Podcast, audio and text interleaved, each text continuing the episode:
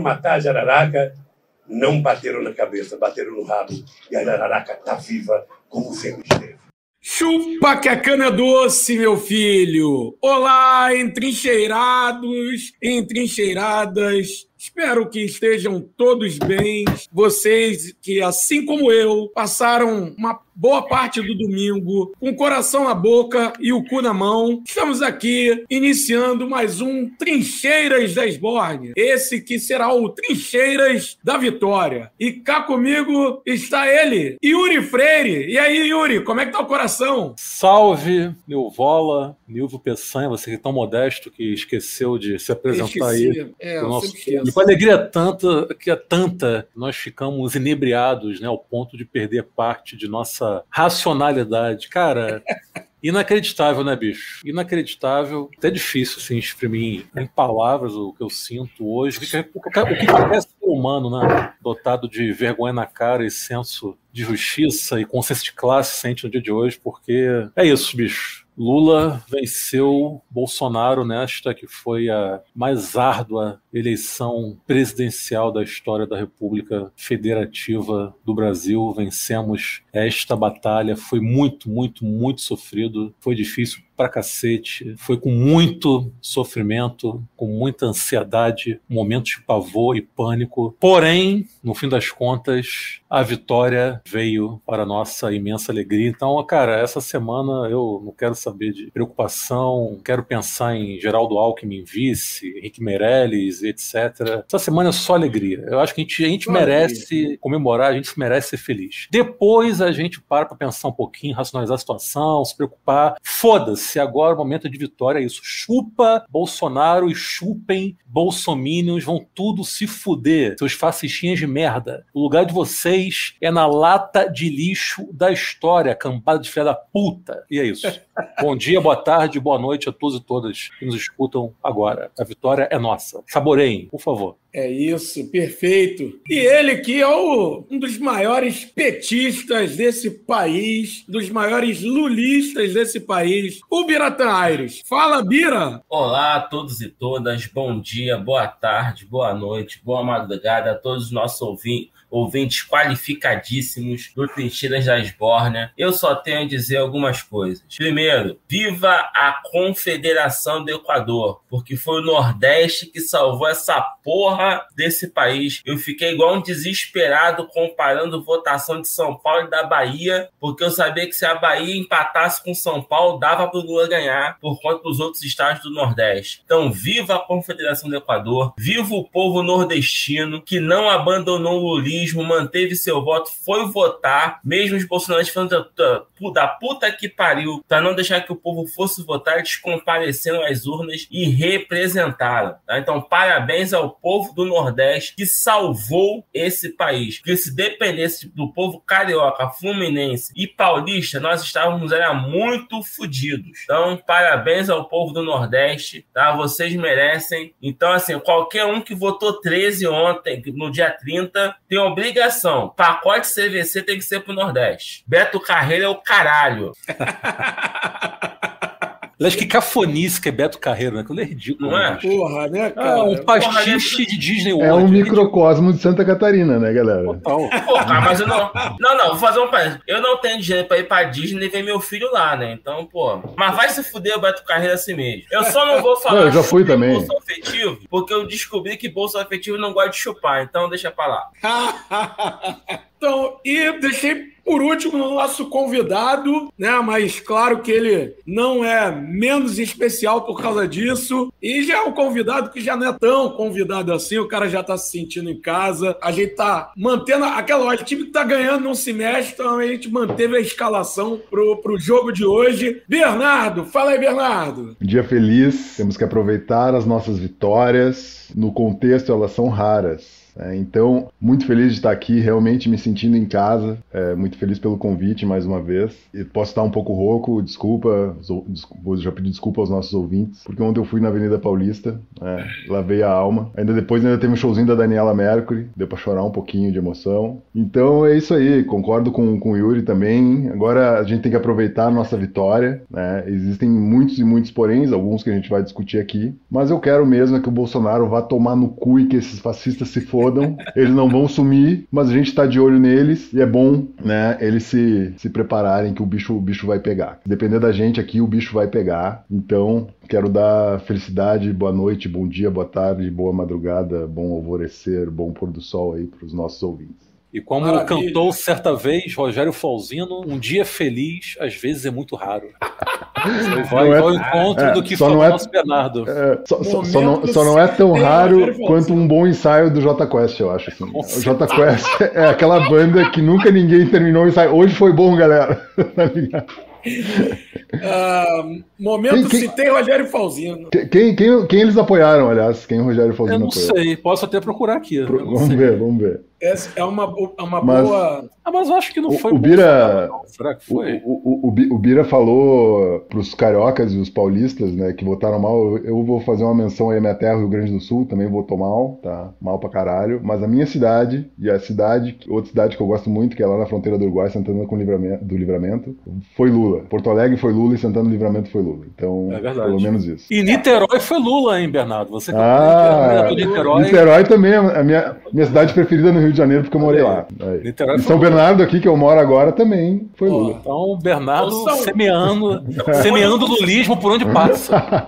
Não, o único fudido sou não, eu, né? né? minha cidade e onde eu moro, as do, né? minha cidade, Duque de Caxias, onde eu moro, Campo Grande, bolsonaristas pra caralho, né? Eu tô fudidaço nessa. Aqui a zona oeste do Rio, foi, principalmente Campo Grande, foi uma lenha. Mas aproveitando aí que já começaram a falar, vou passar a bola agora pro camarada Yuri, para ele dar um passadão passadão aí na, nos números da eleição. Isso. Fala aí, Yuri. Fazer aqui um informe geral destas eleições de 2022, eleições estas que já entraram para a história. Fazer um resumão aqui, começando pelos governadores eleitos. Em São Paulo foi eleito Tarcísio, do Republicanos, com 55,27% dos votos. Meus pêsames aí para os camaradas paulistas que vão ter que aturar esse rapaz governando seu estado. Porém, se tudo é certo, em breve ele será preso. Se ele mantiver a tradição fluminense de governar, daqui a alguns meses ele será preso. Então vocês têm esse alento. Na Bahia deu Jerônimo, do PT, com 52,79% dos votos. Não adiantou, não adiantou a Semineto virar preto.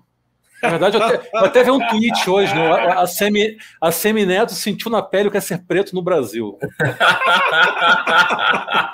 Tentou virar preto e se fudeu, meu irmão. O cara caprichou no bronzeamento artificial e deu com os burros na água. Lá na terra do nosso querido Bernardo, deu Eduardo Leite, do PSDB, com 57,12% dos votos, vencendo o Onyx Lorenzoni, do PL. Pernambuco deu... ganhou no Rio Grande do Sul, né? Não entendi. Como, é? Como assim? Não, politicamente, Eduardo Leite e ACM são a mesma bosta. Ah, tá. Ah, tá. Ah, sim, sim. Pernambuco deu Raquel Lira, do PSDB. Centro, né? É. Com 58,70% dos votos. Marília Reis, mais uma vez, nadando. Como é que se fala? Como é que é nadando na praia? como é? nunca, perdeu como sempre. Como é aquele termo, na, gente? Nadou, nadou, Morreu na praia. Morreu na praia, Morreu isso, na praia. obrigado. Morreu na praia. Santa Catarina, Jorginho Melo, do PL. É Santa Catarina, com todo respeito, mas aí não, não Jorginho né? Melo, puta que pariu. 70% dos votos. Uma na bosta. Paraíba deu o João, do PSB, com 52,51% dos votos. Espírito Santo, Renato Casagrande, do PSB, com 54% dos votos. Amazonas, Wilson Lima, do União Brasil, com 57% dos votos. Estou arredondando aqui já. Em Alagoas, Paulo Dantas, do MDB, com 52,33% dos votos. Vascaíno Paulo Dantas. Vascaíno? É. Olha aí, não sabia. Mato Grosso do Sul, Eduardo Riedel, PSDB, com 57% dos votos. Sergipe, Fábio, do PSD, com 51,70% dos votos. E finalmente em Rondônia, deu Coronel Marcos Rocha, do União Brasil. que pariu, hein?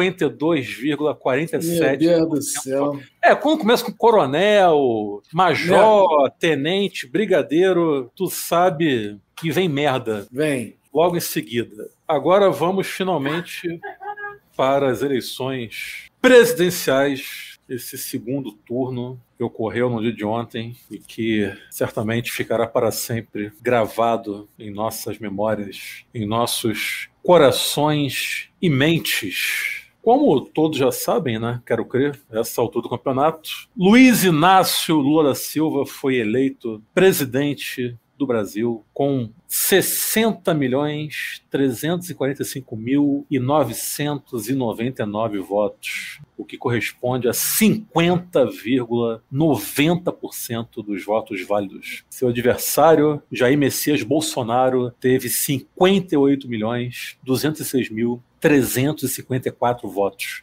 que corresponde, por sua vez, a 49,10% dos votos válidos. Votos brancos somaram 1,43%, nulos 3,16% e abstenções 20,58%, o que dá um total de 32 milhões 200 mil e 558 abstenções. Agora, indo para os estados, né, a votação presidencial nos estados, vamos aqui por regiões. Né? No Sudeste, Minas Gerais salvou nossa honra, foi o único estado da região em que Lula venceu, com 50,20% dos votos, muito em função do norte Minas, onde o candidato petista foi hegemônico, então fica a nossa saudação ao norte Minas. E a esquerda se mantém, né? desde 1989, o candidato que leva em Minas também acaba levando a eleição presidencial. E mais uma vez, assim ocorreu. O Bolsonaro venceu em três das quatro capitais do Sudeste: Belo Horizonte, com 50 54,25% dos votos, Rio de Janeiro, com 52,66% dos votos, e Vitória,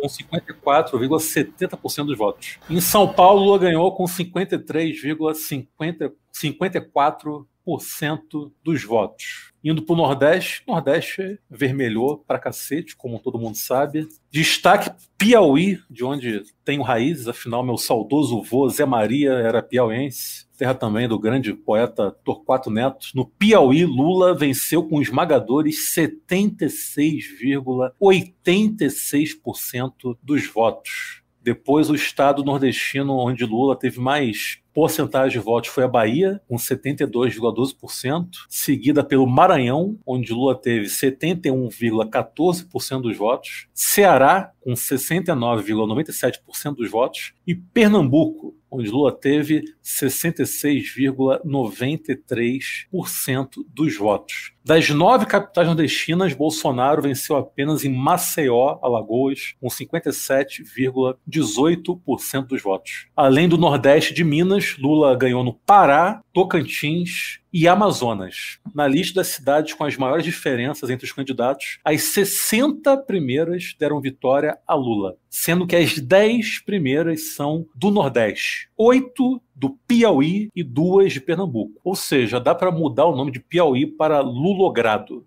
a cidade com a maior distância foi Guaribas, adivinha onde? Piauí, onde Lula atingiu 87,7% dos votos. Então fica aqui o nosso fortíssimo abraço para o glorioso povo de Guaribas. Do lado bolsonarista, os estados que se destacaram foram Roraima, onde o Bozo teve 76,8% dos votos, Acre, com 70,30% dos votos, Rondônia, com 70,66% dos votos, e Santa Catarina, com 69,27%. No Sul, Bolsonaro também ganhou. Entre as capitais, ele recebeu mais votos em Curitiba, com 64,78% dos votos, e em Floripa, com 53,33% dos votos. Porém, na nossa querida Porto Alegre, Bernardo, Lula ganhou com 53,33% dos votos. E mais uma vez, no Rio Grande do Sul, meridional, no sul do Rio Grande do Sul, o Lula também ganhou. Também foi a parte preferida do estado. Maravilha.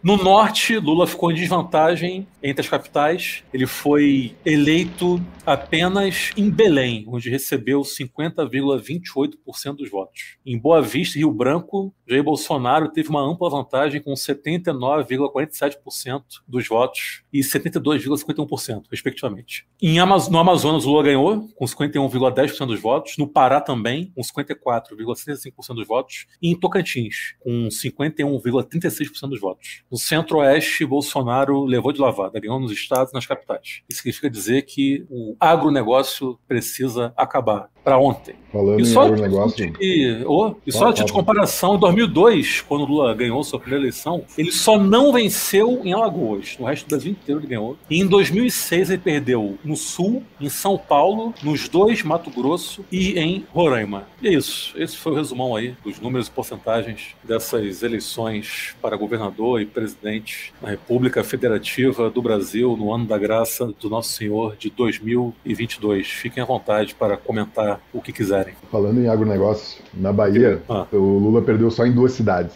Uma cidade bem pequenininha, no sudeste do estado, não lembro o nome. Uma cidade bem no oeste, que o nome é Luiz Eduardo Magalhães, que era um dos filhos do ACM. E eles, o nome da cidade, tinha- a cidade tinha outro nome. Sim. E ela mudou esse nome e começou a receber vários investimentos. E ela foi a única cidade em qual o Bolsonaro, é uma cidade da soja, lógico, foi a única cidade que o Bolsonaro ganhou. Por que será, né? O Bolsonaro recuperou os votos, né, povo, de 2018. Sim. Isso eu já, eu já tinha percebido esse movimento dele na, na campanha que ele estava fazendo, o discurso dele de campanha, pelo menos até o debate de sexta-feira da Rede Globo, né? Foi de. Ele não estava preocupado em ampliar o eleitorado, ele estava preocupado em reconquistar os votos que ele teve no, no, em 2018, segundo turno. Ele teve 57,7 né, na, naquele ano e hoje foi 58 e um pouquinho, né, Yuri? Você que tem os números aí? 58 Qual- e 100. O Bolsonaro esse ano teve 58 e 100 ou 200, uma coisa assim, né? 58 milhões um pouquinho. 58 milhões 206 mil 354 votos. Então, ele ampliou em 500 mil votos do que ele teve em 2018, porque ele não mudou o discurso. Não, não sei qual foi a, a, a estratégia que eles acharam né, que seria mais válida. Ele não buscou ampliar. Né, porque 500 mil votos é, é muito mais, pensando um eleitorado de 150 milhões de pessoas, é pouco. Mas ele se preocupou em manter fiel a base dele. Mas Sabe? vira- Isso ele conseguiu, né? Ele conseguiu manter vivo o bolsonarismo. Sim. Porque, assim, na prática, a gente sabe que, assim, na prática, é verdade que quem votou nele em 2018 votou nele de novo, em 2022. Óbvio que teve gente que votou no Haddad, no Haddad lá e votou nele hoje, gente que votou no, nele em 2018 e votou no Lula hoje. Mas quando você vê os números, é praticamente o mesmo eleitorado. né? E isso é uma coisa que a gente tem que analisar com muito cuidado. A gente tem 58 milhões de pessoas que votaram em Bolsonaro depois de ver o que foi o governo Bolsonaro. Não foi só uma aposta. Eles já tinham ali uma questão empírica. Depois de ver o que foi o governo e depois de ver as coisas escabrosas na Cara. reta final dessa campanha. cara. Mas é um mundo paralelo de desinformação, sim, que não tem paralelo, né? É um mundo paralelo que não tem paralelo. É isso. Mas, Vira, tu estava se referindo aos votos no segundo turno, correto? Sim, sim, voto segundo E- turno. Porque ele recuperou. Lembra que eu estava muito. A última vez que eu vim aqui, eu estava bem pessimista com relação à à eleição. Mas felizmente Bernardo errou na sua previsão. Sim, mas não errei tanto, veja bem. Porque o Bolsonaro teve 6 milhões de votos a mais do que ele teve no primeiro turno. É. Não, foi isso tudo? Então- Acho que não, foi. 7 Foi. milhões a mais. Viu? Melhor. Sete. 7 milhões a mais que no primeiro turno. Então só, ele- só um adendo. Foram 10 milhões de votos em disputa. Se você pegar Lula Bolsonaro, tiveram 108 milhões de votos, mas foram 118 milhões de votos válidos no primeiro turno e os mesmos 118 no segundo turno. Se variou, foi na casa dos milhares, então a gente, eu estou arredondando aqui. Então, na prática, foram 10 milhões de votos em disputa, né? Do que eu chamo de nem-nem. Desse povo nem-nem, que é a famosa terceira via, é, o Bolsonaro pegou 7 milhões, 70%.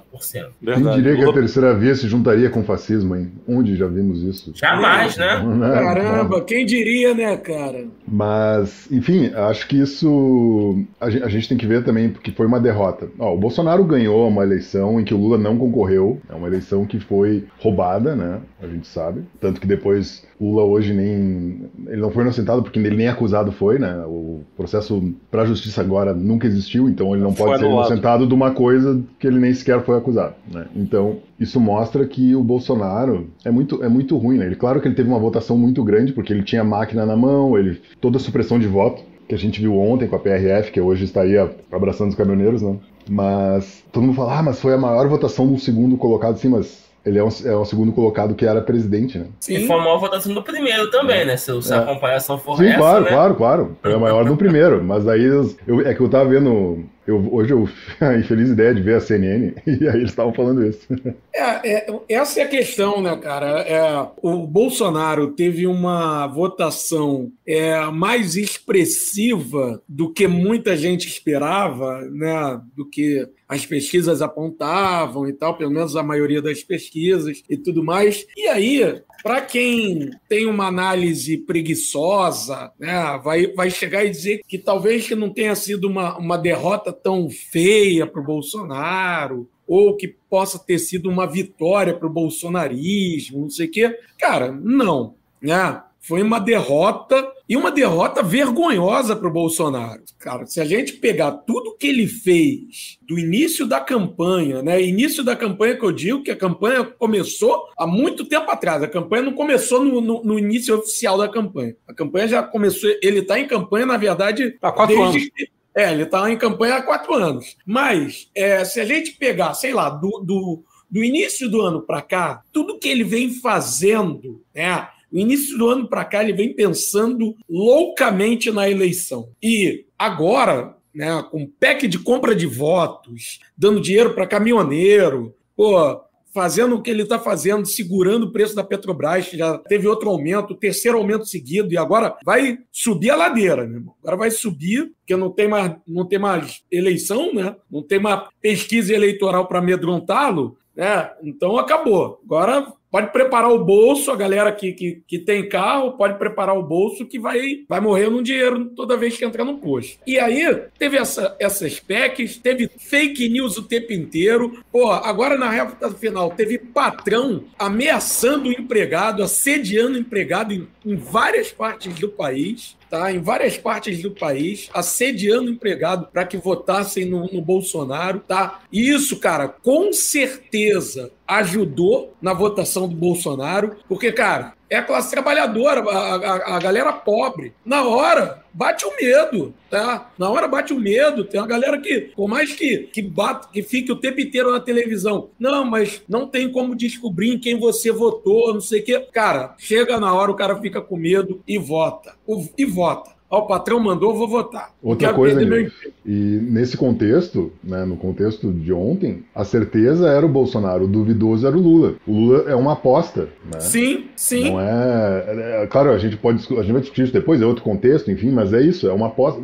A realidade é que o Bolsonaro era, olha aqui, cara, como tu mesmo botou, pô, baixou o preço, né? Falou que. Tudo bem que na campanha contra a Haddad falou também que ia ter Bolsa Gás, ia ter um monte de coisa, 13 terceiro Bolsa Família, que nunca veio, né? Óbvio que não ia vir, mas é, isso, ele é, ele é uma certeza. O, a aposta é o Lula. Porra, cara, se tu tá ali na Berlinda, tu vai brincar numa hora dessa? Não, né? E por isso eu que. Eu não acho que o Lula foi tão aposta, não, Bernardo. Desculpa aqui discordar. Não, não. Eu não acho, acho que até a gente tão... vai acabar concordando, cara. Não é, o Lula não é, é tão aposta. Tanto que ganhou, né? Enfim. É, nós, assim, nós, aqui, todo mundo aqui na faixa do 40 já, né? Então, a gente, não, a gente foi adolescente. Também não. Eu também. Calma aí.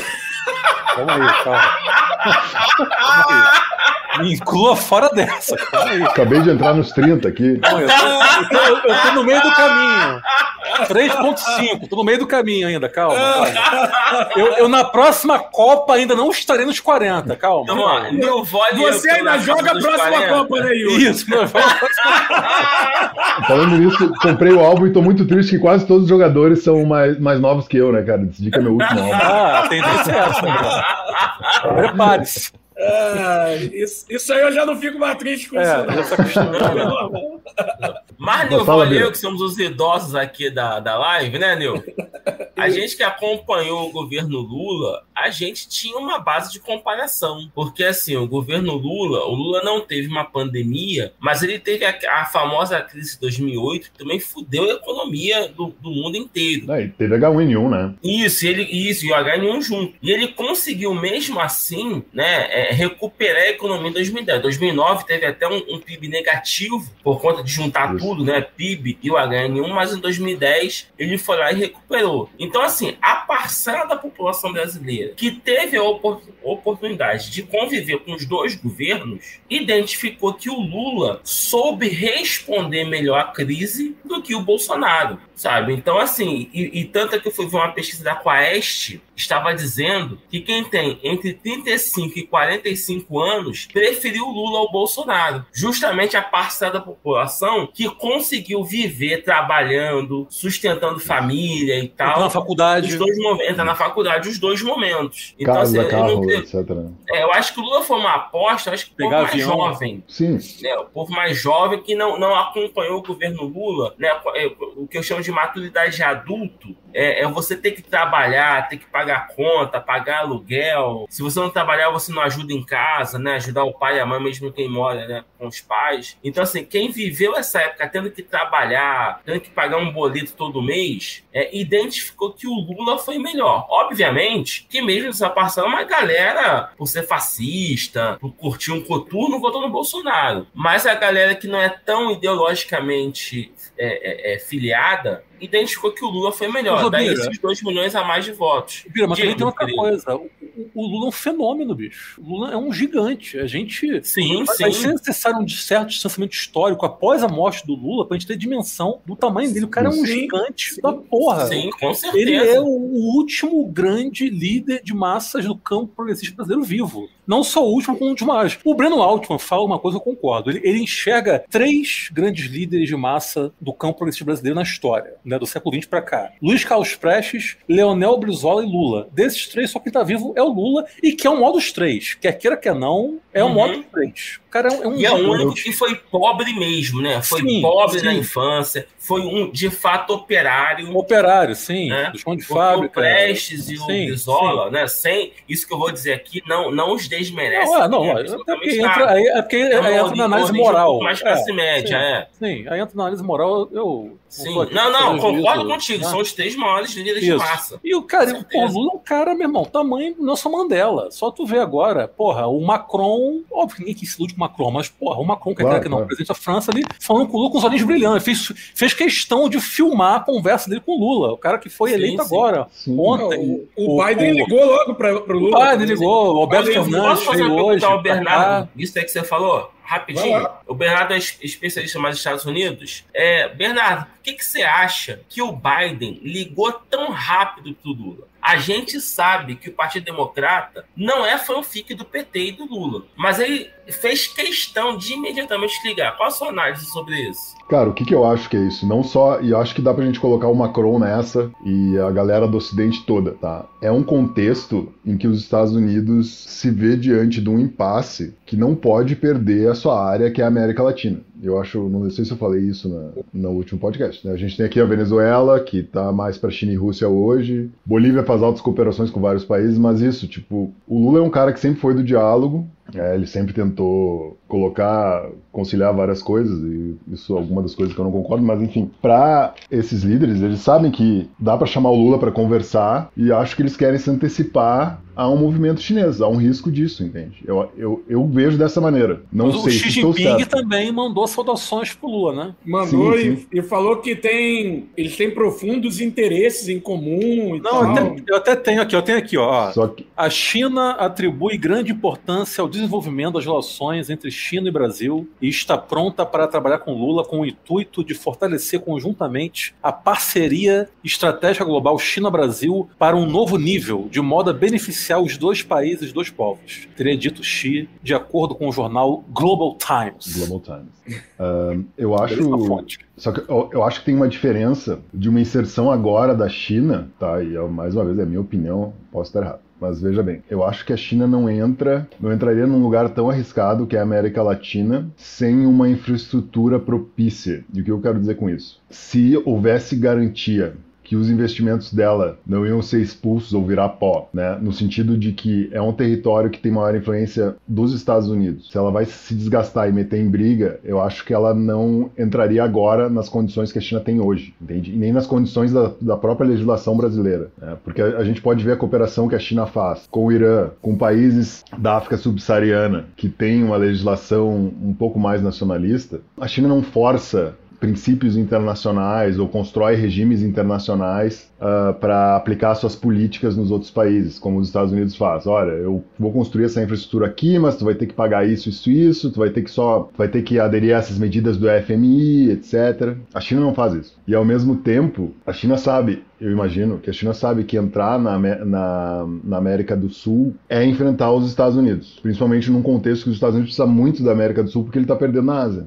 Então, eu não vejo a China entrando tão contundente só porque é o Lula. Eu acho que dependendo do que o Lula for fazer, de como vai ser esse governo, ela pode ver isso com melhores olhos, mas uh, não vejo assim 5G chinês, Huawei e, e trens de alta velocidade no Brasil, como fez, por exemplo, no Laos, né, como fez no Irã e alguns outros países da África, né, e perdão, uh, talvez perdão de dívida, eu acho que sim, mas ainda não, não vejo isso, porque a legislação brasileira, ela é bem neoliberal, né, então houve várias mudanças também com o Temer para estrangeiros comprar terra, enfim. Então é isso que eu acho. Eu acho que a China não entraria de forma tão forte por uma questão estrutural, seja do, do sentido internacional de que ela ainda não tem cacife para isso e ela está enfrentando os Estados Unidos, e também por uma questão estrutural do Brasil hoje. Mas você acha que Estados Unidos, Estados Unidos e União Europeia tentam segurar o Brasil, no caso. Essa, Sim, essas isso. congratulações é para assim, na dúvida, eu quero impedir a China? Tu acredita que seja isso? Eu acho que tem esse elemento. Também acho que o Lula tem um prestígio internacional muito, muito grande. Ah, tem, pra caralho. Claro, não.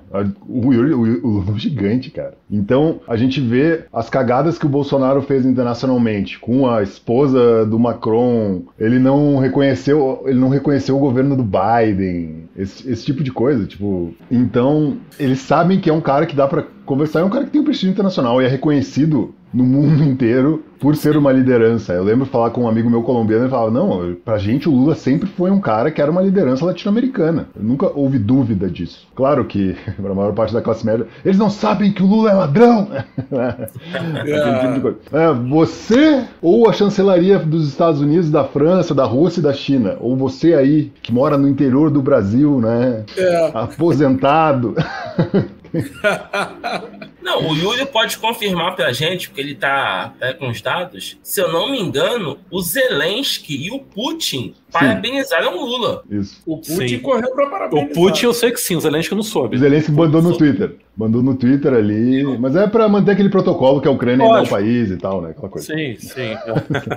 mas de qualquer forma, né? O que resta claro, claro. Sim, sim. Claro, é. não, não, a gente tá brincando aqui, mas sim. Agora, é, voltando para a nossa situação aqui, cara, o, o que um, um, dos grandes desafios do Lula vai ser, por exemplo, enfrentar o, o aparelhamento de algumas instituições. Né? Por exemplo, a gente está vendo a PRF, que muita gente falou o tempo inteiro da, da, da Polícia Federal, mas agora né, a PRF está realmente se mostrando que ela é a verdadeira polícia do Bolsonaro, né? Tanto que agora tá, estamos aí às voltas com os caminhoneiros fazendo bloqueios e tal, não, não sabemos até quando, né? Assim, a PRF tá ali, ó, de parceiro, tá né? Já, já tem notícia aí, tem vídeo do um dos agentes dizendo, não, a gente, nossa ordem tá aqui junto com vocês. Tem vídeo dele, de um agente falando isso. Então, assim, é, como é que vai ser pro Lula lidar com esse aparelhamento? O que, que vocês acham? Pegar algum diretor para Cristo. Ele vai ter que pegar alguns diretores da, da, da, das polícias, comandantes militares, não dá para ser todo mundo, porque eles são concursados, mas ele vai ter que mapear alguns mais comprometidos com o bolsonarismo e dar um vaza neles, sabe? Processo administrativo, exoneração, aposentadoria compulsória, usa os mecanismos burocráticos do Estado para dar um sapeca, pega dois, três, assim como exemplos, né? Dá um sapeca neles, nesses, e manda um recado para o regente da da corporação. Porque é uma corporação cuja formação é fascista. Então não tem como você demitir todos os policiais e botar em novos policiais. Não vai rolar isso. Então pega dois, três, quatro para Cristo, dá um vaza neles para poder enquadrar os que ficam. E aí você chama para conversa, porque isso tem que ser feito em 2023. Quanto à formação deles, já é uma coisa mais complicada de ser feita que leva mais tempo. Mas de cara é isso. Identifica essa galera mais comprometida com o bolsonarismo, dá um vaza neles, pega um processo administrativo e depois que enquadrar, vai governando e vê os mecanismos de mudar a formação desse povo. Mas isso aí no mundo ideal, né, Bereta? Você é. acredita que isso realmente vai ocorrer na, então, aqui na realidade material que nos cerca? Eu posso, ah, não, eu tô dizendo, o Lula, um o, o, que o, o perguntou, o que o Lula deve fazer. Eu falei isso. Pega dois, três para Cristo, sabe? É, é, crucifica em praça pública, dá um vaza, faz perder matrícula e tal, para poder tentar enquadrar o restante. Se o Lula vai fazer isso, aí tem que perguntar pra Janja. Hum. Mas eu, eu acho eu concordo com o Bira. Eu acho que seria, seria a coisa mais racional a fazer sem demitir, né? Dá um medo na galera. Olha aqui, cara, olha o que eles estão fazendo, estão viajando. Mas assim, ó, vão ter que ser julgados, isso vai ser julgado e apurado pelo Ministério Público, aquela coisa, né? E então, o judiciário a gente sabe como é que é, né? O próprio processo aí que prendeu o Lula, a gente já viu que lado a maioria desses caras está, né? Qual é o lado deles. E tem um exemplo, cara, que eu acho muito bom, que foi do Carlos Lessa, que era economista, né? Faleceu em 2020. Ele foi presidente do BNDES BNDES, segundo o, primeiro presidente do BNDES no governo Lula. E a primeira coisa que ele fez quando chegou, não, vou tirar a galera que é tucana aqui, porque neoliberalismo, embora, não quero neoliberal no BNDES. Começou a demitir começou a tirar, começou a, a né, realocar os caras para outros órgãos da, da administração pública e tal. E aí, lá, lá pelas tantas, recebeu uma cartinha da instituição lá que ele estava desrespeitando a autonomia institucional. Aí que, que, que, foi feito? Tiraram o Lessa, botaram outro cara e depois, logo depois, colocaram o Guido Mantega. Um pouco antes do Guido Mantega ir pra Fazenda. Ainda era o Palocci na Fazenda. E eu fico esperando essa carta do BNDES desde o Temer, quando começaram a destruir o banco, né, e começaram a só transformar num banco de investimentos aí para ficar financiando quem vai comprar as nossas coisas. Não veio cartinha contra a institucionalidade. É. É, então é muito complicado. Eu, eu acho que o Bira tá certo no que fazer, mas é uma briga que vai ser, vai ser muito difícil, cara. É tudo vai ser muito difícil, na real. Mas essa é uma das brigas, então. O que fazer com esses caras? Né? E acho que isso vale também para muitos setores do Exército. Claro, as polícias são estaduais, né? Mas é, a própria PF e, e, a própria PF e o Exército, né, cara? O que fazer? É, eu acho que esse, esse diretor da PRF. Ah, esse cara já deu. Esse cara tem que ser pego para para Cristo. Não adianta. É, esse cara, porque, porra, ele realmente usou um, um órgão do Estado como uma polícia bolsonarista, né, cara? É, como plataforma já, política, né? Já tem, é. ah, ele já tem o seu lugar como influencer youtuber daí do Sim. PL. Pras, é, pode virar vereador daqui a pouco, deputado estadual. É. Isso. Tem um canal Não, é, vai pra Sargento Paur. Sargento Não, Paur. Pô, olha só, difícil a gente sabe que é, mas vamos, vamos olhar bem. O Alexandre Moraes é, fez muita coisa que também é difícil de fazer. Ele usou Sim. a caneta dele e fez. Então, assim, é, é difícil? Sim, mas tem que ter coragem de fazer também. Claro, claro, claro. É, o PT, já que o, o Bernardo citou o Carlos Lessa, né, no primeiro governo Lula, foi frouxo pra caralho foi. em muitas coisas nos governos do Lula da Dilma. Foi frouxo. Vamos admitir isso aqui. Já ganhamos a eleição, vamos falar. PT foi frouxo para caralho nos 13 anos de governo. Tem que Pô, ter... ganha, ganhamos a eleição, sabe? pode soltar a mão, um monte de gente aí. Exatamente. pode soltar a mão. Aliás, eu até ia comentar nisso, esqueci, ó. Aproveitar aqui, até desculpa parêntese. Pra mandar se fuder, essa cambada de pau no cu da esquerda liberal, com esse papinho babaca cretino de ah, o Brasil já virou a Venezuela com o Bolsonaro. Vão se fuder, é, respeitem a Revolução Bolivariana, respeitem Hugo Chaves, respeitem o legado chavista, respeitem a classe trabalhadora venezuelana que tá lá há anos resistindo de forma heróica ao imperialismo estadunidense. Vão se fuder, sua cambada de belo safado. É isso aí. Com as missões, várias fábricas, inclusive, organizadas por trabalhadores. Sim. É, coisa que a gente não tem nem perto ah, aqui, porra, só alguns. Isso sem falar das milícias populares bolivarianas. É, é, isso. E Sim. o exército bolivariano, que é um exército que sai ao seu povo. Coisa que isso. aqui tá há anos. Não, isso nunca vai, isso não vai acontecer. É. é tem uma diferença muito grande das elites. A elite venezuelana, ela foi formada para ir para PDVSA. Ao passo que aqui no Brasil, na Argentina, a elite ia pro exército exército, pro judiciário, enfim. Uhum. Então acho que essa é uma. Tanto que o Chaves, quando, quando ele tenta derrubar o. Acho que era o governo do Betancourt, em 92, ele era coronel já, né? Ou, ou, quando ele foi eleito, ele era coronel. Não lembro, mas ele era um cargo alto no exército e ele tinha uma vida módica. Coronel, ele era coronel. É. é. Agora não lembro se foi quando foi eleito ou foi em 92. Não, ele quando já... foi eleito, ele, Ele era com coronel. certeza era coronel. 92 já não sei. É, eu não sei se. Eu não sei se, mas enfim, ele, se ele não era tenente. Ele era coronel quando foi eleito, isso eu também sei, com certeza. Mas não era, uma, vivia uma vida simples, né? Tipo, Não era rico. Agora, é preciso respeitar o exército brasileiro, porque o guerreiro Hamilton Mourão, ele É já enviou tá, mensagem para. Ele já enviou mensagem para o nosso grande. Camarada Alckmin. Alckmin! Pro camarada Alckmin, reconhecendo a vitória de Lula. Cara, E vou, vocês reclamando de Alckmin vice, hein? Olha aí. cara, eu vou falar que eu gostei. Bireta, que sempre abraçou essa causa. Eu, eu gostei do discurso do Alckmin na Paulista ontem, cara. Gostei. Olha aí. Olha aí, Momento- olha aí. Camarada Não- chuchu. Não Momento significa que estou convencido, né? Mas gostei. Deu, deu uma choradinha? Foi... Não, não, aí não foi. Eu segurei, segurei. Foi só um cisco que caiu no meu olho. O Alckmin tá feliz como nunca esteve na vida. Cara, ele finalmente cara. vai pra Brasília, cara. Finalmente. Deve tudo ao Lula, velho. Pô, e mó vida Ah. boa. Você, na boa, ser vice-presidente desse bom pra caralho. É igual ser goleiro Nossa, reserva de time. Isso, vai pra Mas Copa do Mundo, goleiro reserva em Copa do Mundo, cara. filé, goleiro, terceiro goleiro da Copa do Mundo. Cara, Gilmar Rinaldi. sonhos. Gilmar Rinaldi, 94. Cara, coisa maravilhosa. Faz porra nenhuma, viaja, passeia, fica ali só no rebote. Porra, meu irmão. maravilhoso, cara, maravilhoso. Não, o Jaburu é, é conf- o Jaburu é sinistro, cara. Jaburu é uma, é uma mansão boa pra cacete. Você tem todas as regalias no Jaburu e não trabalha. Tranquilão, E cara. sem a pressão da presidência, que é mais o que, cara? Exatamente. Sem a imprensa ficar enchendo teu saco toda hora. Porra. Pô, bom demais. Eu quero ser vice, cara. O presidente é o cacete. Porra. É isso, melhor coisa é ser vice. Pô, Melhor coisa. reserva, cara. Dá mais pra mim que, isso, pô, já esqueci o que é ser vice há muito tempo. Pô, a melhor coisa é ser vice. Cara, a melhor posição que tem no futebol, goleiro reserva, meu irmão. Ganhar umas 50, 100 pau faz pra ficar assistindo um jogo de camarote. Bom demais, cara.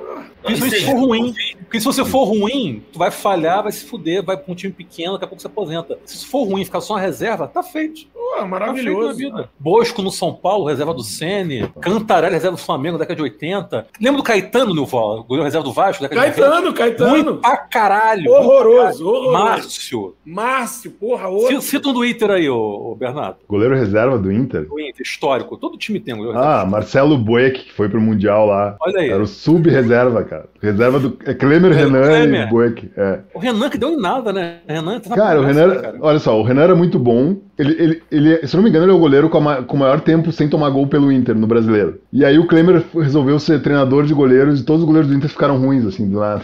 Porra, é foda, hein? Aí o cara nunca mais se recuperou, velho. Complicado. Mas um abraço pro Klemer. Catou muito lá na final 2006. Isso aí. Catou mesmo. E o Klemer, antes do Klemer ganhar esse título, tinha uma hipótese que ele era que ele era gremista, porque na final do Grêmio contra a Portuguesa ele, ele perdeu, né? Ele era goleiro da Sim, era o goleiro do português. O Corinthians destacou. No ano seguinte foi pro Flamengo. É, isso. Mas era bem irregular. O Klemer era aquele goleiro 880, né? Tinha dias de, de Yashin, Tinha- tinha, tinha uma- tinha dias aí de Vinícius de Muralha. Isso, isso aí, isso aí. Cara, quantas bolas ele colocou pra dentro sem querer, velho. Meu Deus.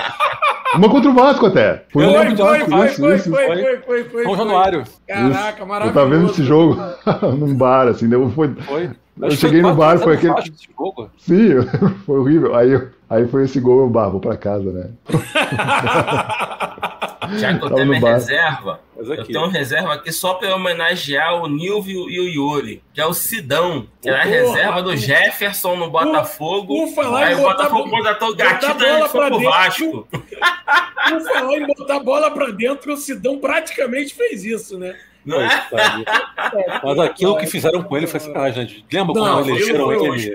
Cara, aquilo jogador da partida, horrível, foi muita sacanagem. Ah, sim. Aquilo foi horrível, a Globo. Mas, Por gente- falar em Globo, teve um vídeo. O vídeo eu até te mandei, né, Yuri? O, o vídeo da, da galera da, da Globo Ah, comemorando a eleição do Lula. comemorando a, a eleição do Lula. Eu vi É esse até, vídeo. é até bom citar isso, que até, isso aí até aproveita, eu aproveito, né, para inserir aqui um assunto que eu queria botar na roda, que é o seguinte: em relação a uma parcela né, da sociedade que, diante da qual todos nós aqui nutrimos um ódio profundo, que é a burguesia, evidentemente. O que eu tava pensando, né, cara? É, eu não, eu não sei se seria muito forte usar o termo racha ou cisão, mas me parece que a burguesia em relação ao Lula está um tanto quanto dividida, né? Porque de um lado vocês têm ali, tem a turma rentista do agronegócio, da mineração, que está fechadíssima, ou ao menos estava até então, com o Bolsonaro. Do outro você tem ali os grandes meios de comunicação, parte deles estavam com Lula, a Globo estava com Lula, Jovem Pan, porta-voz do bolsonarismo, isto é, virou lulista do dia para noite. UOL com Lula. UOL também. UOL com Lula. Com, UOL e Folha com é mesma Lula. coisa, né? Os, os banqueiros estavam com Lula, um monte de banqueiro aí declarou voto no Lula. Quer dizer, aí a gente sabe que se a burguesia quisesse, o Lula estaria preso até hoje. Se o Lula foi solto, Sim. certamente houve anuência da burguesia, porque o fascismo serve para isso, né? Para fazer o trabalho sujo, dar a cara a tapa, para fazer o trabalho sujo que a burguesia que se acha limpinha não tem coragem de fazer aos olhos nus diante da população. Então vocês acham que existe esse racha ou esse proto-racha, ou no fim das contas é um, um grande acordo entre plutocratas? Eu O que tu acho acha, que Bernardo? existe essa, O que, que eu acho? Eu acho que ele é uma coisa muito mais ad hoc, uma coisa muito mais de momento, né? Do que de fato uma coisa que vem pra ficar. Eu tava lendo uma matéria hoje na Folha falando do- de uns empresários, até o cara da, da Clabin, que ele, ele votou no Lula. E um disse: Ah, não, eu primeiro votei na Tebet, que eu achei que ela foi muito bem, e aí votei no Lula. Mas, daí sempre com mas. O Lula, espero que o Lula faça, né, uma política econômica. Daí então vai, pregar aquelas ideias de Estado mínimo, etc. Sim, Então, eu acho que pagaram pra ver. Claro que. Pagaram pra ver, né? É, mas eu também não acho que necessariamente tenham perdido com o, o Bolsonaro. Eles nunca perdem, Bernardo. É, sabe. pois é, eu, eu, eu, tava, É. eu tava vendo, tem um livro bem legal, que é o Donos, Donos do Capital, que fala sobre as principais famílias brasileiras. E aí hum, é muito interessante quando vai mostrar os. Galera do Unibanco lá, os Moreira Salles. Moreira Salles. Os, ca- os caras. Botafoguenses, Moreira Salles. E eu não sabia disso. Mas aí eles, eles começaram com um banco, né? E hoje os caras plantam café, cara. Então é uma coisa muito fluida, né? Cada, cada dessa galera, cada jogada é uma aposta. Eu não sei se eu cheguei a falar isso. É, tipo, é a gente botando 50 reais nos, na Betfair. Né? É isso. Pra eles, ah, 100 milhões aqui, uma Sim, empresa aqui, sim. ah, não deu certo, deu certo. Né? Então, porque essa mesma galera deu o golpe na Dilma, né? Eu acho que Sim. são coisas ad hoc, eles estão sendo pragmáticos nesse momento, né? Eu- mas eu não, eu não acho que isso pressupõe que eles concordam com, por exemplo, aumento real do salário mínimo, Ah, não. né? Forma com Bolsa Família, com quebrar. ah, tipo, o Lula tem que ter responsabilidade fiscal. Tu acha que eles vão apoiar uma quebra de teto de gastos? Eu acho que não. né? Então. Então, eu acho que a gente tem que ter cuidado pra gente não achar que é aquela Fiesp que houve quando o Lula foi eleito, que também foi uma coisa doc. É a minha, é a minha visão, né? Tem gente que acha que existe essa cisão muito clara entre uma burguesia compradora e uma burguesia interna, que são, são, isso é uma coisa que foi desenvolvida a partir da experiência chinesa, né, da, na Revolução Chinesa, que entenderam a China assim, e daí tentam transportar isso para vários lugares, né. Também a análise do Pulantzas lá da, da França e tal, mas isso é, a França é uma coisa, o Brasil é outra, a China é outra. Né? E eu acho que, como a gente está falando de um país que é periférico e que as próprias burguesias surgiram junto com a própria formação e a expansão do capitalismo, elas não conseguem existir sem o centro, né? sem os. E outra coisa, o centro precisa de aliados fortes dentro dos, desses países periféricos para poder fazer valer as suas políticas. Então, não quer dizer que o centro prefere uma burguesia débil, não, muito pelo contrário. É, Então, mesmo tem, a gente tem uma burguesia. Ah, mas na ditadura militar a gente tinha estatais, sim. As estatais eram controladas por uma parte do Estado, não necessariamente a burguesia que era responsável pela indústria de tecnologia média. A grande tecnologia vinha do centro, né? Então, eu acho que é uma questão ad hoc. E se tu for ver, principalmente as últimas notícias, sempre relacionadas à Fiesp, à LID, o IED, essas instituições da burguesia, elas pregam mais responsabilidade fiscal do que uma política industrial de fato. Né? Porque hoje essa galera, a gente tem uma desindustrialização que vem ocorrendo desde os anos 80, e principalmente nos anos 90, enfim, mas é muito mais uma questão para manter uma visão muito mais de capital, capital financeiro especulativo do que de fato uma política industrial altiva. Ela não, tem interesse de fazer isso também porque ia bater diretamente com o agronegócio. Essa galera tá dos dois lados. Né? A, Sim, gente, sim. a gente vê o nome, ah, o nome é dessa empresa. Pô, mas o cara tá investindo na bolsa em mil coisas diferentes, né? Tá fazendo corretagem de grãos, tá fazendo isso, fazendo aquilo. E eu acho que a divisão acontece justamente por isso. Porque é uma burguesia, como você bem destacou, é muito neoliberal, muito a favor do ajuste fiscal, só que eles têm como, como objetivo fazer com que o Brasil seja o recebedor de investimento estrangeiro. Então não tem que ter política industrial, porque gente- o Brasil, na, na concepção deles, tem de criar condição para o capital estrangeiro investir aqui, Isso. investir em ações e aumentar a rentabilidade deles. E, eu, e aí é nisso que eu falo que teve esse racha. Porque como o Bolsonaro, apesar do Bolsonaro ter sido extremamente neoliberal no seu, no seu governo, ele não fez a ponte com o capital estrangeiro. O Bolsonaro é tão tosco, tão escroto, tão incompetente, que ele não conseguiu negociar investimento de capital estrangeiro. Vou dar um exemplo do agronegócio. O Brasil vende muita soja para a China. É a, nossa, é a mola média do nosso agronegócio. O Bolsonaro arrumou tanta briga com a China, ele encheu tanto o saco do Xi Jinping, que a China começou a investir na produção de soja na Nigéria. Então, daqui a um tempo, a China vai deixar de importar soja do Brasil para comprar soja da, da Nigéria, que é uma produção chinesa. Então, mesmo gente, né, é, mesmo que o agronegócio do Centro-Oeste continue lambendo, né, a bunda do Bolsonaro, o povo da Faria Lima fez essa conta, falou: opa, peraí, eu tenho ações no agronegócio, eu tenho ações na soja do Centro-Oeste. Então, quando o Bolsonaro permite que a China invista na Nigéria, então ele vai prejudicar o meu rendimento. Isso. Então foi nisso que teve o racha. Não porque eles amam o Lula, porque acham que o Lula vai ser o representante deles. Ah, Mas porque o Bolsonaro é um incompetente, sabe? Bolsonaro ele, seguia muito mais pelo discurso da, da ideologia fascista do que pelo pragmatismo. O Lula já é um pragmático. Concordemos ou não, gostemos ou não, é fato que o Lula tem uma política muito mais pragmática do que foi a do Bolsonaro. Por isso, os Moreira Salles, por exemplo, é, apoiaram decla- declaradamente o Lula, botaram dinheiro na campanha do Lula e não fizeram o mesmo com o Bolsonaro. Tá? Não, E sempre, só sempre pra apoiaram o Lula, né? Oi? De- Eles sim. sempre apoiaram o Lula, né? Isso. E só para encerrar, um detalhe que eu, pra gente saber, né, da, coisas da, curiosas da história. O pai, o, Mo- o Moreirão, foi ministro da Fazenda do João Goulart, É verdade, bem lembrado. em 62. Verdade. Ele foi ministro da Fazenda do João Goulart. Bem lembrado.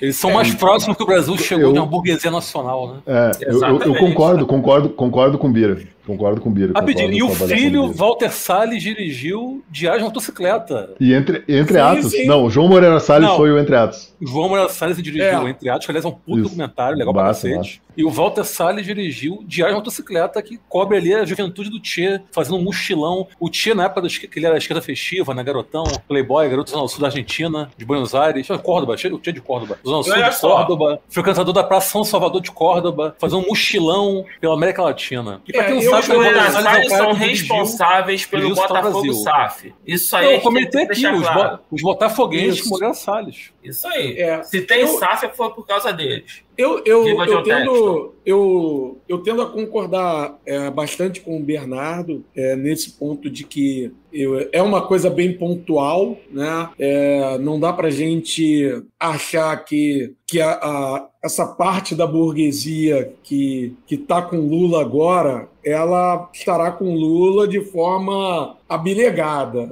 Ah, fech- Fechamos com o operário, né? Não não vai ser. Eu acho que é, eu acho que é uma coisa pontual, porque e, e- e há esse, esse racha, inclusive, uma parte do agronegócio, por exemplo, já começou a perceber problemas em apoiar o Bolsonaro. Tem uma, uma parte do, do, do agronegócio que começou a ter problemas com a questão da carne, da, da, da exportação de carne e tal, começou a ter perdas justamente por causa desse, desse, dessa política que o Bira citou aí. Então, assim, é claro que dependendo da política que o Lula assumir, uma parte da burguesia vai abandoná-lo. E aí é, é, isso. O Lula vai ter que estar, né? Vai ter que fazer sempre o, o que ele já, o que ele fez, no, no, principalmente no primeiro mandato. É, é, aquela política da conciliação, a política do toma lá da cá, né? Eu dou de um lado para a população, mas dou, dou de outro para a burguesia. Ele vai ter que fazer isso porque é, principalmente nesse primeiro, primeiro momento, é, que é um momento que, querendo ou não, apesar da gente saber que né, tem essa, essa coisa aí de que ah, os 100 primeiros dias, o, o presidente tem muito poder e tal, cara, eu até mesmo nos 100 primeiros dias, tamanha é a, a polarização ficou, e, e, tamanho é o, o, o poder que o, o, bolsonarismo ainda vai ter num Congresso e principalmente no Senado, é um momento que, mesmo 100 primeiros dias, eu acho que é um momento que o Lula ainda vai ter que estar tá pisando em ovos e tomando muito cuidado. Então, porque é aquilo, ele tem margem de erro muito pequena, próxima de zero. Então, é, é isso. Então, ele vai ter que ficar o tempo inteiro negociando com, com o grande empresariado, com a elite burguesa, o tempo inteiro negociando de cá, buscando sim dar aumento real no salário mínimo. Isso é uma promessa dele de campanha e não pode ser abandonada. Deixa eu colocar uma questão então, Nil, nisso que você está falando, para todos vocês. Eu penso igual, porque assim, para o Lula criar para a população como um todo uma sensação de melhoria, ele vai ter que aumentar o gasto público.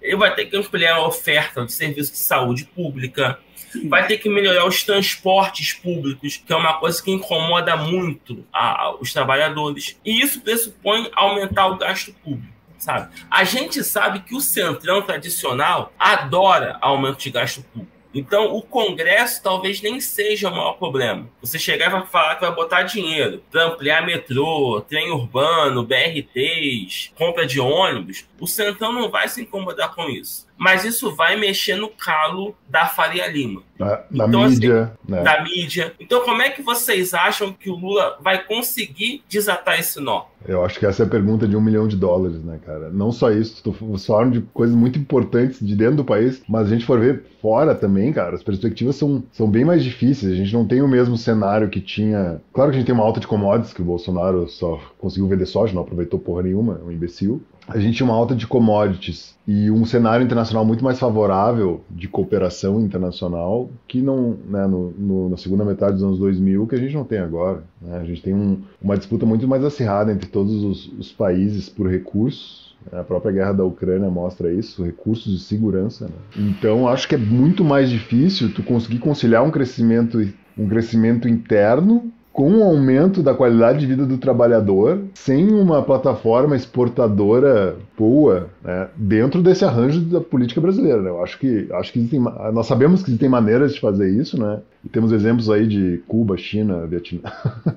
Mas eu acho que não é o caso agora. Eu acho que esse é o grande problema. Como ele vai ter que fazer isso? A grande aposta uh, do PT, ao meu ver, foi colocar o Alckmin de vice para conciliar com essa isso. galera. É aí que e, é o Alckmin. Sim, mas e também o Lula fazendo o que ele sabe fazer. Só que, só que o Lula vai ter que fazer isso na décima potência, tá ligado? Haja jantar com Faria Lima. É, né? e aí e o preço disso sobe também. E outra coisa, esses aumentos de, de, de custos, né, da, de, seja educação, saúde, isso, é, isso mexe no teto de gastos, que hoje é uma coisa intransponível. Deus o livre, né? Tudo bem que desde que o teto de gastos veio, a economia só piorou, né? Não melhorou nada. Mas aí, não, mas não pode, a responsabilidade fiscal. Então, cara, acho que isso é um, um dos, isso é dos próprios obstáculos ideológicos uh, do PT, como que, a, que, aceita a responsabilidade fiscal como algo também intransponível, né? Porque aí tu também está aceitando o neoliberalismo, né? Então, só que claro, não tô, eu sei que não é fácil dizer não a isso, mas fica, ne, fica nesse nessa sinuca. E agora, né? Então, é muito muito difícil. Eu não sei o que ele vai fazer, cara, mas é, o caminho do PT é conciliação. Ao mesmo tempo, pelo discurso do Lula, ele sabe que as coisas são diferentes. Ele reconhece que existiu a onda fascista, enfim. Agora, o que, que o PT vai pensar? Vai pensar que, tá bom, a gente ganhou a eleição e isso acabou ou que isso continua, né? Se o bolsonarismo continua. E nisso, se eu puder fazer uma inserção, eu sei que vocês ainda não responderam. Mas eu tava vendo o vídeo do Matheus Chupetinha, né? Aquele filho da mãe que foi eleito lá em Minas Gerais, youtuber. E o cara. O não, cara, é Nicolas, o... não? Nicolas. É Nicolas, isso, desculpa.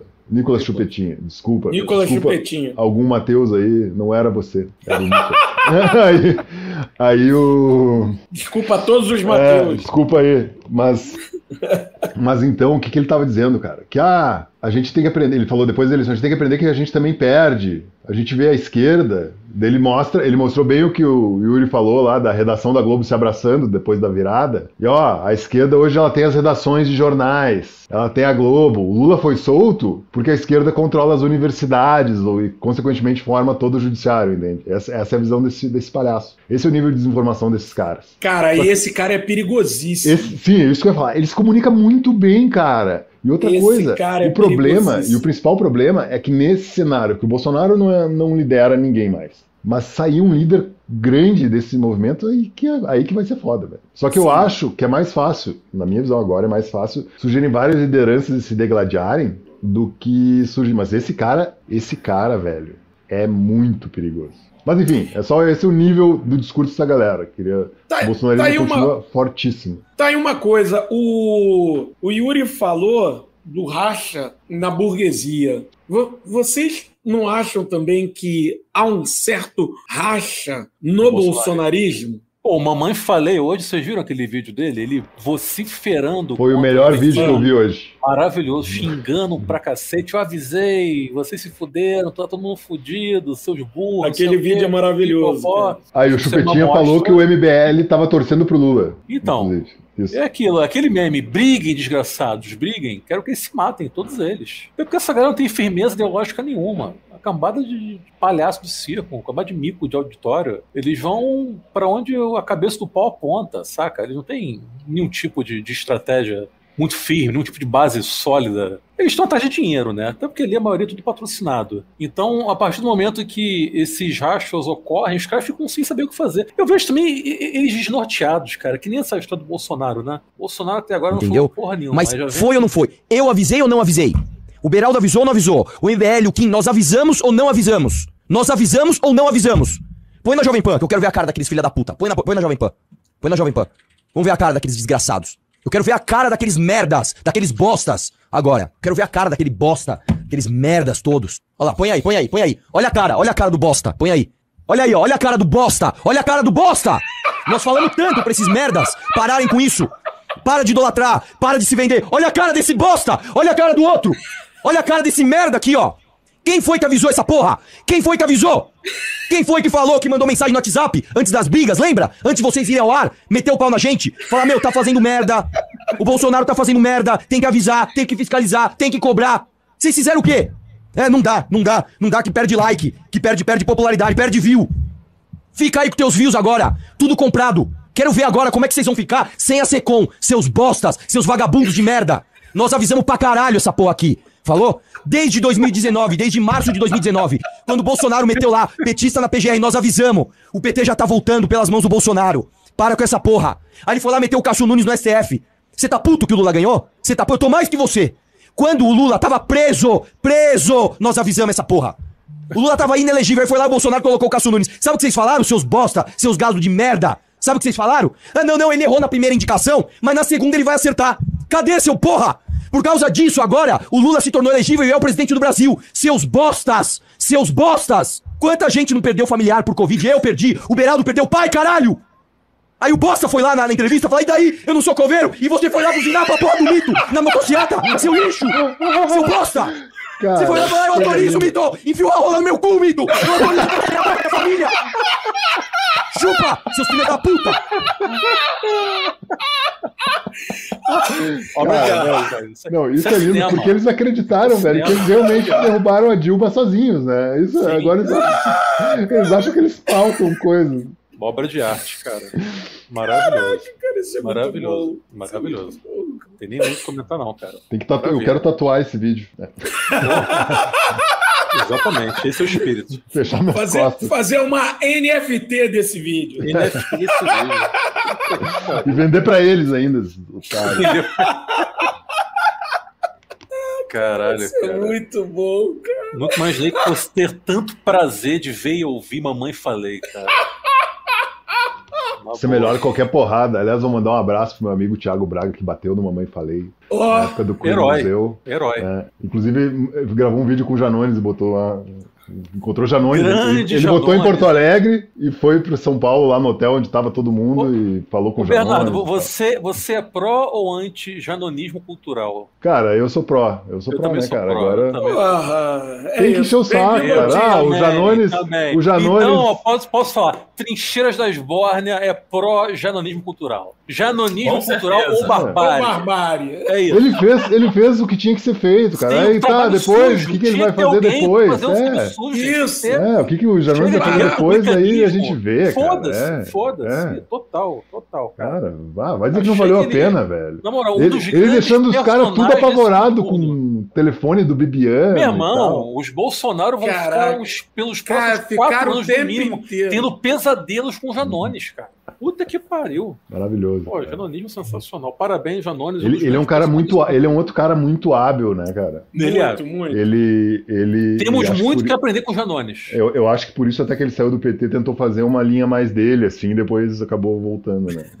Tinha mais de... O É, ele né? E Não, é, conseguiu, não, mas- né? Não, mas é, então- contas, conseguiu, Então, né? mas eu acho que ele queria ser candidato a presidente, né? Queria, queria. Ele, Ele ia ser, né? é. Gente, Bom que o não Janones plantou um maluco pra irritar a Zambelli. O Janones botou o cara lá pra falar, pra zoar a Zambelli e ela caiu na pilha. O que quase tomou tiro? Sim, Foi- ah, foi o ele fez? que botou o cara Foi lá. ele, foi não ele. Eu não sabia, cara. Ele Também não plantou sabia, o não. cara, o cara foi lá provocar a Zambelli, aí soltou lá o Te Amo Espanhola, ela ficou puta, né? Porque Foi por Foi. isso que o cara soltou o Te Amo Espanhola. foi, foi a armação do Janones. Por isso que a própria Grande Janones. Agora eu sou muito mais janonista, Isso cara. aí. Porra! Essa Zambelli, Caralho! a Zambelli falou, Genial. Eles botaram um homem negro pra me xingar. Ah. Porque ela se deu conta que tinha sido a armação do Janones que ela caiu igual a patinha. Pô, mas caiu muito. Caiu muito. Ela se esparramou na armação. Os janonistas estão chegando. Agora eu já, eu já vou ter mais uma. Assim, ó, eu sei que o presidente Lula pode estar nos escutando, tá? Então. Certamente. Com certeza. Então, Janones na ABIN amanhã. Porra, maravilhoso. É isso. Essa é a minha proposta. Abin. Porra, Porra. por favor, cara. Então, assim, ó, chama a galera de Cuba, chama a galera da Rússia, vamos reestruturar a ABIN e o Janones é o diretor. Porra, Por falar por favor. nisso, e aí, vou, pra, pra gente começar a se encaminhar pro, pro, pro final das, da pauta que eu tenho aqui, vamos pensar em possíveis nomes aí pro, para o Ministério de Lula? Lógico. Janones foi o Ministério da Vingança, né? É, João Carvalho para o Ministério do, do, Entretenimento. do Comunismo. Não, infelizmente a fonte é a merda da CNN, mas já pintaram algumas especulações aí, né? Casa Civil, Rui Costa ou Wellington Dias? Costa Fazenda. Pimenta. Ah, não.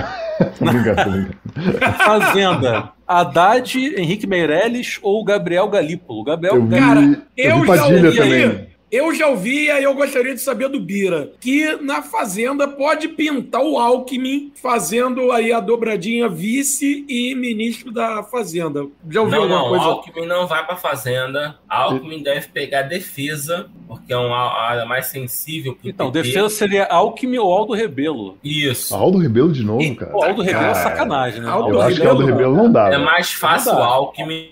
É, mais Porra, fácil o Rebelo é Alckmin. foda. Então, A então deixa com o chuchu mesmo. É, a Fazenda tá uma disputa. É, e seria o Rui Costa, né, da Bahia, não o Pimenta, né? Seria o Rui Costa da Bahia. Mas com a derrota do Haddad em São Paulo, pode ser o Haddad. Mas tá? o Haddad também tô falando em educação, né? De volta. Que eu acho uma boa. Eu tenho, Não, eu o tenho Haddad já medo. disse que não quer voltar para educação, que ele quer um mas eu tenho medo da educação acabar caindo na mão da Tebet, cara. Então, estão especulando Tebet na educação Ai, e também na agricultura. E também na agricultura. A agricultura É. seria Tebet, Carlos É, mas a Cátia Abreu, ou, que é. ou, a tua, ou a musa Cátia Abreu. Cátia. Abreu, na- É, nossa bota. musa Catinha na agricultura. Eu Cara, acho a eu- Cátia Abreu melhor que a Tebet pra Mas, cara, eu não gosto da Katia Abreu. Eu também não gosto da Tebet, Mas tá? não não gosto- gosta, gente? Sim, pois é, mas, mas eu acho que pelo menos a, a Katia Abreu, a Tebet não tem mão de obra escrava nas fazendas dela, que nem a Katia Abreu, então eu preferiria. Ó, Aí, meio ambiente. tu acha, hein? Meio ambiente, Randolfo Esse Rodrigues, povo não Anaína liberal. Silva. Meio Rodrigues. ambiente, meio ambiente parece que a Marina Agora, justiça- isso aí, hein? Justiça que tá bom, né? Silvio Almeida ou Flávio Dino? Opa! O Flávio. Cara, eu Silvio, acho que é o Flávio. Silvio. Eu- O Flávio. o Flávio, ele, o, o Flávio Dino deu uma entrevista ao, Flávio Dino que foi ao eleito do UOL, Senado, é bom lembrar. Deu entrevista ao UOL, a- o- jogaram essa bola pra ele, aí ele chegou e ele não negou, ele só falou assim, ó. Então, pelo. Sei não. É, chegaram a falar, ele falou assim, ó. é, a- nós estamos em época de Copa do Mundo. Em época de Copa do Mundo, o jogador tem que abraçar, não sei o quê. Ou seja, pelo, pelo papinho dele. Não sei não, se alguém já Se eu tiver na lista, coisa- né? Se eu tiver É. na lista. Olha, Ou gente, se de repente o alguém já Lula- ventilou pra ele, né? Eu acho que são dois o nomes muito Lula- bons, cara. O Lula tem dito que ele quer um ministério com perfil político, principalmente na Fazenda. Ele falou que todas as medidas dos ministérios, E vai É, voltar a tem- ter planejamento, né? isso aí, vai, vai voltar ao planejamento. tá? Tem que ter uma articulação política. Um nome que ganhou força no, no, no PT é um não petista, que é o André Lara Rezende. Se o Lara Rezende pegar um posto forte, eu vou apoiar, apesar dessa cara feia aí do Bernardo, porque é o seguinte: o André Lara, a gente lembra dele como do plano real, neoliberalzão e tal. Só que assim, os artigos atuais do André Lara, os livros dele, mostrou uma guinada. Ele, ele já não é mais o- o- aquele neoliberal que a gente conheceu na época do FHC. Camarada Ele é- André Lara. Ele é Sim. tipo o Paul Krugman brasileiro, já foi neoliberal e hoje é, sei lá, quase heterodoxo. É. Exatamente. Eu acho que nessa transição, eu acho uma boa. A redenção de André Lara Rezende. Exatamente. Cara, eu, eu, também eu só. fiquei Eu, mas... eu lembro de uma coisa do Lara Rezende que é o seguinte: a Roda Viva com Piketty. Tava lá o Lara Rezende lá fazendo pergunta. Aí o Piketty explicando o livro dele e tal, do Capital no século XXI, falando da questão das heranças, como que ah, a galera tá ficando rica lá na Europa sem né, produzir nada e tal. Aí a pergunta do Lara Rezende é o seguinte: então, olha só, tu disse esse negócio que a galera vai ficando mais rica, né, com herança e tal, não é como foi na Segunda Guerra Mundial, onde teve um crescimento industrial. Isso não é uma inveja de quem é mais pobre? Perguntou o seu Lara Rezende pro Piketty. E o Piketty falou, não. Né? tipo, não falou mais nada. Não, não é. A resposta livro. possível. Porra. Porra. Mas enfim, eu acho. O que, que eu acho, cara? Eu acho que. Eu acho que esse é um problema que eu tinha falado antes, da questão do neoliberalismo, né? Então, o pessoal aceita um cara que é neoliberal, mas um pouquinho menos, tipo assim, olha, ah, não vamos acabar com o teto de gastos, mas vamos flex- flexibilizar ele para algumas coisas. Assim como o PT fez com, uma- com o tripé macroeconômico a partir de 2005. Flexibilizou, diminuiu o superávit primário, né? Então, eu acho que é, vai seguir uma receita, vai seguir um método antigo, né? Ah, eu não gosto do Lara Rezende, eu acho que teria que ser alguém político mesmo, né? Não, mas claro que ele tem uma articulação com o mercado, mas o novo, ele fala, ele é do novo monetarismo, não é isso? Não é uma coisa assim Ele é da ele chama? MMT, Sim, mas Nova é Teoria Monetária Moderna. É, Sim, Teoria é, te- Monetária teoria- Moderna. teoria- sim, mas, mas isso é. Mas ele tinha colocado um, um movimento, um nome disso, acho que era. É tipo, sou neoliberal, mas nem tanto. É uma, é uma Isso, coisa isso. assim. É, É o mas- liberal peronomútil. É, mas enfim. Cara, eu acho que melhor que o Meirelles é, tá? Vou, vou, dar, vou dar essa Com colher certeza. de chá. Então. Mas eu preferiria, sei lá. Estavam falando é do Haddad mercado e do Padilha. bem, né? Sim, é, isso é, isso é. Infelizmente, é isso que ainda tem no A Brasil. Faria Lima ia ficar tranquila. É, por algum tempo. Nem tanto, É. hein? É, por algum tempo. Eu acho que a Faria Lima aceita melhor o Haddad do que o André Rezende. Será? Será? Sim. Porque o Haddad foi professor do INSP, que é neoliberalzaço. Sim, sim. O Haddad, mas o Haddad, né? Isso, não. É. Já o André Lara Rezende, ele tem dado muita porrada no neoliberalismo. Não é no nível que a gente dá a porrada, né? Para nós, o André Lara também é ruim, né? Que a gente quer alguém realmente marxista, socialista. Mas dentro daquilo que dá para você fazer um meio termo, e o Lula vai buscar esse meio termo, o André Lara Rezende, ele, ele encaixaria nisso, mas a Faria Lima vê melhor o Haddad do que o próprio André. Hoje Então eu quero o André. Então você é pro Haddad, o André. Mas o que eu tava vendo, que tava também o Padilha, né? Pra, eu tava vendo na Folha. Outra o bosta, Padilha- né? neoliberal pra caralho. O Alexandre Padilha na saúde. Na saúde, sim. Na economia, nem pensar. Não, não, não. O, Edu- Ah, o Eduardo falaram Moreira não teria. O Wellington Dias também. Pô, o Eduardo Moreira seria um cara bom, né? Mas acho que Mas é não é muito político. radical. mas É. não é político, não sabe negociar com o Congresso. Sim. Tem isso também. Pra cultura, vai dar quem? Pablo, Vita... Pablo Vittar ou Anitta? Pablo Vittar, pô. A Anitta Não, já Anitta mudou de não, voto. Anitta- Votou no Bolsonaro. Foda-se, Anitta, cara. Quem se ilude com a Anitta ainda? Pelo amor de Deus. É, mas ela, ela desfilou com celulite natural. Como é que é? ela fez o clipe e apareceu a celulite dela no clipe, cara? Ela é super empoderada. Lembra uma vez, cara, uma vez, falei, olha só, ela apareceu com a celulite, meu Deus. É. É isso. O mundo melhorou, o mundo só melhorou. Cara, eu não, eu não sei qual, qual, qual é, de fato, Não, e o Lula- da cultura. O Lula disse em alguma entrevista, não lembro qual, pra quem, onde, que ele já tinha um nome pro Ministério da Cultura. Já tava. Eu tinha lido em algum lugar também, cara. Eu vi ele falar isso, não lembro onde, cara. Eu acho que foi em entrevista pro, pro Dessa Letra, se não me engano. Chico Buarque, de Holanda. Uhum. Não, o Chico não vai. Chico. Não vai, não. Não Ah. vai, não. Mas ele falou que tinha um nome pra, pra cultura. Daniela Mercury. Então a, a Folha colocou hoje aqui. Ah, é? Daniela Mercury e a Juca Ferreira. Quem pode ser o ministro da Cultura de Lula? Pô, o Juca Ferreira foi um bom ministro da cultura. né? O Juca sabe fazer política. Sabe? É. Eu, eu gosto dele, acho interessante. Sim. É, é, é, é- é melhor colocar alguém que já tem alguma experiência, né? Ah, ele- know-how ele certeza. sobra. Não, cara, eu acho que ele é bom. É, sim. É, pelos próximos dias vai, vai ficar em alta nessa essa dança das cadeiras dos ministérios. Vai ser, vai ser tipo futebol, uma época Tá, de pré-temporada, começa olha as só.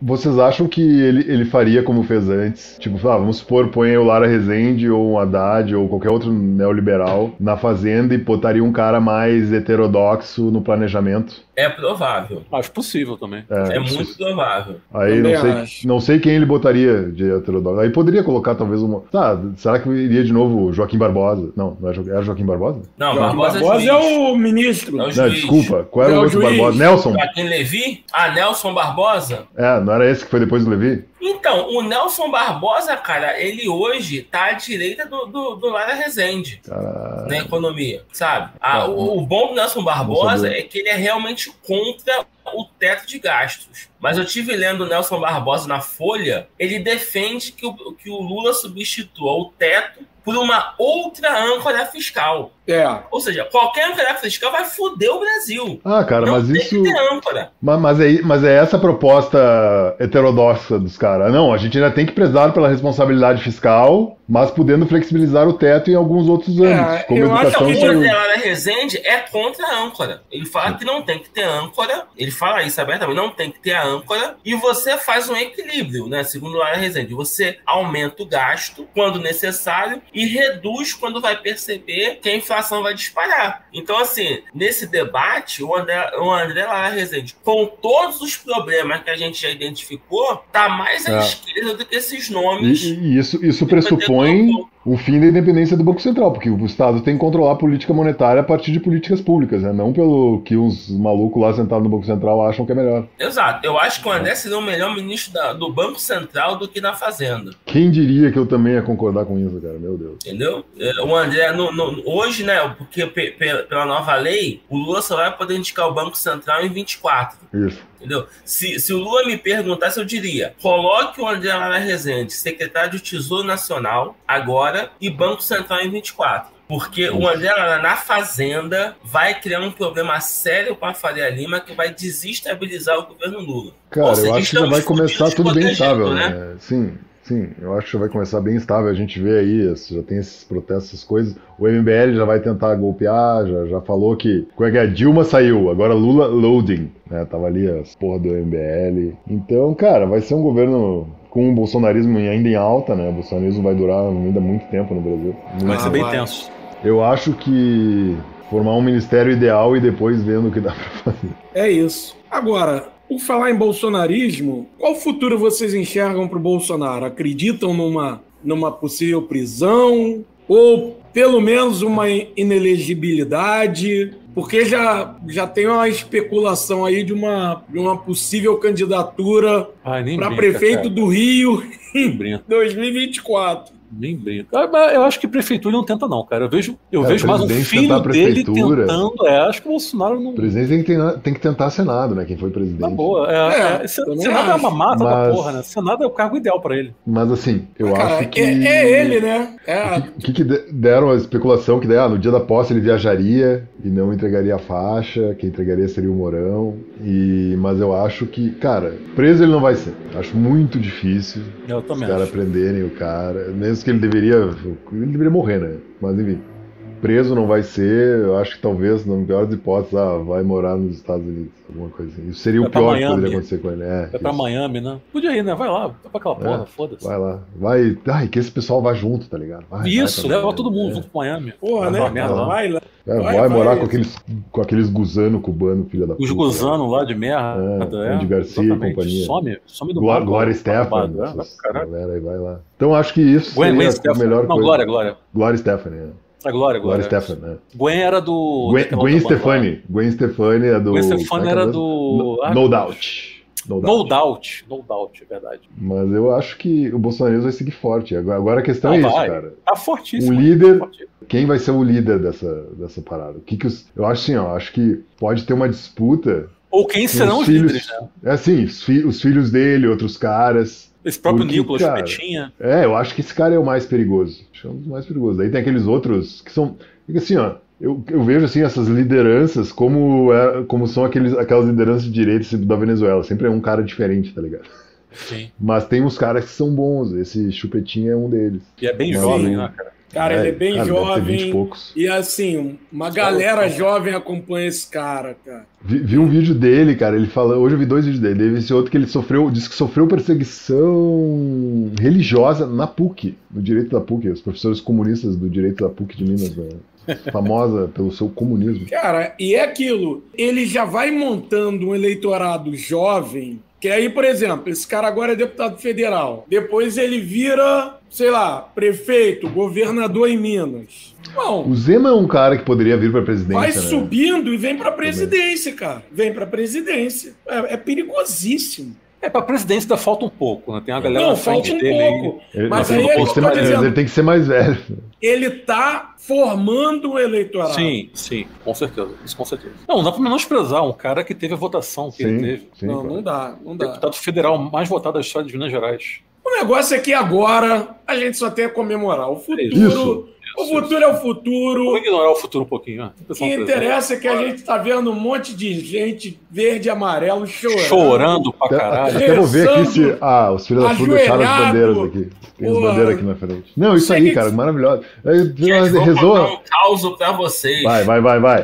do dia da eleição, domingo, dia 30, eu trabalho na eleição em Duque de Caxias e moro em Campo Grande. Então, quando eu chego em casa, já acabou a apuração. né? Até pegar, até pegar a urna, pegar ônibus. Aí eu cheguei em casa, já sabendo o resultado, aí chamei minha esposa e meu filho. Ah, vamos sair pra um barzinho ali, tomar uma cerveja para poder comemorar. Cheguei no bar com adesivo do Lula, o garçom olhou para mim, o garçom, ele foi nem o dono do bar. Ficou incomodado com o meu adesivo do Lula, foi lá e botou um adesivo do Bolsonaro Que isso, cara? achando que isso iria me, me incomodar, me confrontar. Eu falei, cara, isso é tão ridículo quanto você, você colocar a camisa do Atlético Paranaense depois de perder a final pro Flamengo. E aí, Aí, aí eu já sei me servir, eu falei, pô, obrigado, tá? Aí eu só disse, eu falei assim, eu faço questão de pedir uma picanha. Aqui que eu sei que vocês servem uma picanha fatiada. Hoje é dia de comer picanha. Eu não sei se ele catarrou na minha picanha, mas tava gostosa. Porra, é aquilo, né? Cara. O que os olhos não veem, o coração não sente. Exatamente. Porra. Mas Cara, eles eu- ficaram assim, e- e- e- eles passaram, eles passaram esse recibo e eu fiquei super feliz, né? De, eles perderam e estão inconformados e vão ter que aguentar quatro anos. cara, Assim esperamos, né? É, uma, uma coisa que eu fiz ontem, que foi quando eu fui pra Paulista, a gente foi na casa de uma- uns amigos da, da minha companheira, falamos, "Bah, vamos pegar, vamos de carro até o metrô e pegamos o metrô até Paulista. A gente estacionamos o carro perto da estação Paraíso e a gente começou a andar pra estação e aí tava uma galera na rua andando, assim, todo mundo buzinando, a gente com bandeira. Cara, no fim a gente foi a pé até a Paulista e foi muito bom, cara, porque foi juntando uma galera, mas aí uma hora tava uma Hilux branca, daqui a pouco sai um cara de camiseta de camiseta da seleção brasileira e começa a abrir a caçamba da caminhonete. O bah, fudeu, né? O cara vai tirar uma metralhadora aqui e vai matar todo mundo. eu falei assim, meu companheiro assim, cuidado, cuidado. Aí, aí não, não, não, eles estavam. Aí o outro cara falou, não, eles estão no carro de, de Lulista, de Lulista. A galera já tinha passado pela gente fazendo L, assim. Daí o cara subiu na caçamba, Lula, porra! cara, foi um, foi um friozinho na barriga. Porra, dá, dá, né, cara? Hoje no almoço o cara perguntou, o cara com uma cara de cu, coitado. Coitado, né? Ficou até triste. Aí, aí, vocês estão felizes ou tô triste? Tô feliz, tô feliz. Ele é, é, como é que é? Deus sabe, é, Deus sabe. Deus sabe, sim. É. Viu os bolsonaristas rezando lá e não adiantando porra nenhuma. É, Deus é que sabe. a, a- a oração deles vai adiantar tanto quanto a oração do, Fal- do falando em- A Malafaia. gente vê o É. culto A, domingo, hein, a gente? oração Sabe da disso? vitória que o Malafaia fez lá. A gente vê o culto domingo, hein? O, o Malafaia e o, e o Feliciano já sinalizaram que aceitam a- o resultado das urnas, né? Sim, Então, sim. Então já ele vai ter tá um. isolado, ele tá isolado, já era. Não, Dois democratas, agora- não espero agora- menos. É, claro. Nossa, Tem que ver olha se o aí. PT vai cair na deles. Espero que não, né? Agora o Bol vai Até Michelle com já o pulou do barco, pô. É, vai acontecer com o Bolsonaro a mesma coisa que ele fez com tantos outros que em determinado momento viraram descartáveis para ele. Ele abandonou vários pelo caminho. Bebiano, por exemplo, foi o primeiro da Isso. série. E agora vai acontecer o mesmo com ele. Ele se tornou descartável. O Arthur Lira já disse, ó, tchau e benção, garoto. Tchau e benção. Então, Posso fazer uma pergunta pro Yuri, ô Nilvio? pô, faça. Posso? Camarada Yuri, agora que a Michelle tá solteira, você dá match no Tinder? Eu sou um homem comprometido, Bireta. Me respeita, porra. E mesmo que não fosse. Mesmo que não fosse, eu, eu, porra, eu levo minhas convicções políticas a sério, inclusive na cama. É isso. Eu ia Inclusive, falar isso. Você Oi. leva suas convicções políticas pra cama, né? Pra cama. Exatamente. Exatamente. Então, sem a menor chance. Não esperava outra resposta tua, camarada Yuri. Obrigado. A linha correta. É Linha isso, correta. é isso. então, beleza, beleza. Eu acho que é isso. Com esse clima de alto astral, alegria, a gente vai terminando o Trincheiras da Esbórnia. Trincheiras da vitória. Trincheiras da Vitória. Chupem bolsonaristas. Fodam aí. Vão tomar no olho do cu de vocês. Isso. Chorem na cama, que é lugar quente, seus arrombados. É isso. Pena que Agora nenhum é bolsonarista nos ouve, né? Então, nem. Né? Mas foda-se. É isso, mas, mas faz o seguinte: man- mande pros amigos, quem, Isso. quem, ah. pros inimigos, pra, Isso, fala assim, ó, aqui uma, uma Joga- opinião isenta. joga no grupo da família. Joga no grupo da família. Bolso- Bolsonaristas, fodam-se. Fodam-se É. É isso. Ah, Vou, vou mandar pra minha família aqui. Olha aqui, participei desse podcast aqui. Muito legal. Ó, Uma análise ponderada. Ponderada. Apesar de que eu, eu Titio e titia bolsonarista vão se fuder. Bom a merda. Genocidas Não, do caralho. Não teve bolsonarista nos ouvindo, hein, gente? Um aluno Hã? meu do Peja, um aluno meu do Peja, eu indiquei pra ele um, um dos episódios nossos pra ele, pra ele ouvir. Ele gostou do episódio, começou a baixar todos os episódios do, do, do Trincheiras, inclusive o Cine Ó. Trincheiras. Aí ele veio me contar que a mãe dele é bolsonarista, ficou escutando o, podcast, brigou com ele, ela ficou puta. E pra mim, eu acho que pra mim foi uma vitória. Deu certo. olha aí. Trincheiras das bornas destruindo famílias. Isso, é isso. É isso, ó. A próxima agora é a Trincheira da Esbórnia fazendo o banheiro unissex e a mamadeira de piroca virar realidade. É. É isso. A família brasileira já foi pro saco. É. Isso que o Lula nem tomou posse. Já começou. Vê, né? Da Esbórnia satanista no, no próximo episódio. Entrevistando o Bafomete. A gente vai fazer aqui o pentagrama invertido, botar umas velas. Trincheiras do satanismo no próximo episódio, galera. Acho que eu vou na igreja domingo, sabe, gente? Vai, vai lá, lá, só pra ver o clima. É pra, é pra citar Jesus? Não, pra rir da cara de vocês, pô. Porra, imagina Ah, que aliás. velório. Eu, eu, eu, vou, eu vou me entregar aqui porque aqui no meu condomínio os, os crentes alugam o salão de festa pra fazer roda de oração. Puta que pariu. Aí eu botei a Wi-Fi aqui, servo de Satanás. Ah, Sou eu, tá? Quem estiver escutando. Muito bom, cara. Muito bom. muito bom, muito bom. Esse tipo de babaquice me pega muito. É, muito bom. É, E é o então- tipo de coisa que o Janones aprovaria, cara. É, sim, Com sim, certeza. sim, com certeza. Então, com esse tipo de babaquice, a gente vai terminando o episódio. Obrigado, Yuri, obrigado, Bira, e principalmente obrigado, Bernardo. Valeu. Valeu, gente. Obrigado, gente. Muito bom. Vencemos, porra! É nosso Vencemos! caralho! É isso! Lula! E domingo que vem é Vasco, porra! Subiremos! Vasco da Gama. Vasco. É isso! Sabe que Beijo. o Tono vai ter a maior torcida da história deles, né? Ah, porra Vai. nenhuma! Foda-se! Será em vão. Itu é uma Eu fui pra Itu, tá? Não recomendo.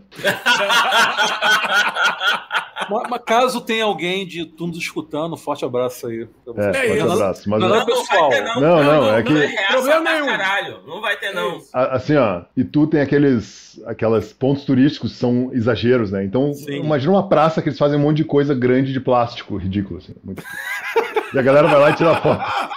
Como é que começou essa porra, cara? Eu não sei, cara, era, era, um, era um negócio de uma. Acho que era um sketch de algum comediante que falava Ah, é? que tu era um troço do- dos exageros. Aí tá, tem um sinal, tem um semáforo que funciona, isso é interessante, que é gigante, ok. Aí tem um, um orelhão, né? Um telefone público gigante que não Legal. funciona, então é só uma coisa grande. Ah, achei E aí- aqui, ó. Eles vendem miniaturas das coisas grandes. Genial. Isso é, isso é muito Cara. capitalismo tardio, né? Cara, Eu isso é aqui, ó. turismo de, de paulistano, Ó. cara. Os caras não sabem se divertir. é foda. Itu é conhecida como a cidade dos exageros, graças ao humorista ituano Francisco Flaviano de Almeida. Gran... Inolvidável. Tudo começou em um popular programa de TV nos anos 60, onde Francisco interpretava o caipira Simplício. Durante o programa, ele contava histórias sobre sua terra natal, sempre de forma exagerada. Então é por isso. E é com essa Um curiosidade beijo. completamente inútil que encerramos. Beijo pra galera de. Itu aí, hein? Um abraço, É. Itu. Trincheiras também é cultura, tá aí. Trincheiras cultura é sobre a- a cidade de Itu. Um beijo pra galera de Itu, mas domingo é Vasco. É isso. É eu isso. acho. Um beijo a todos e todas Beijo. que nos ouviram. Vou Obrigado, encerrar logo hein? esse episódio antes que surja outro assunto. É verdade, é isso.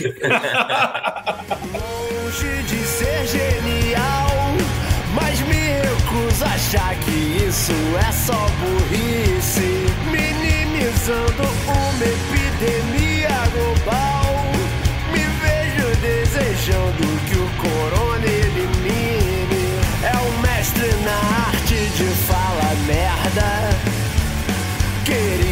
fazer cafuné nele com uma pedra. Trump com a mão no seu rabo, te fazendo de fantoche, tipo um grande mané.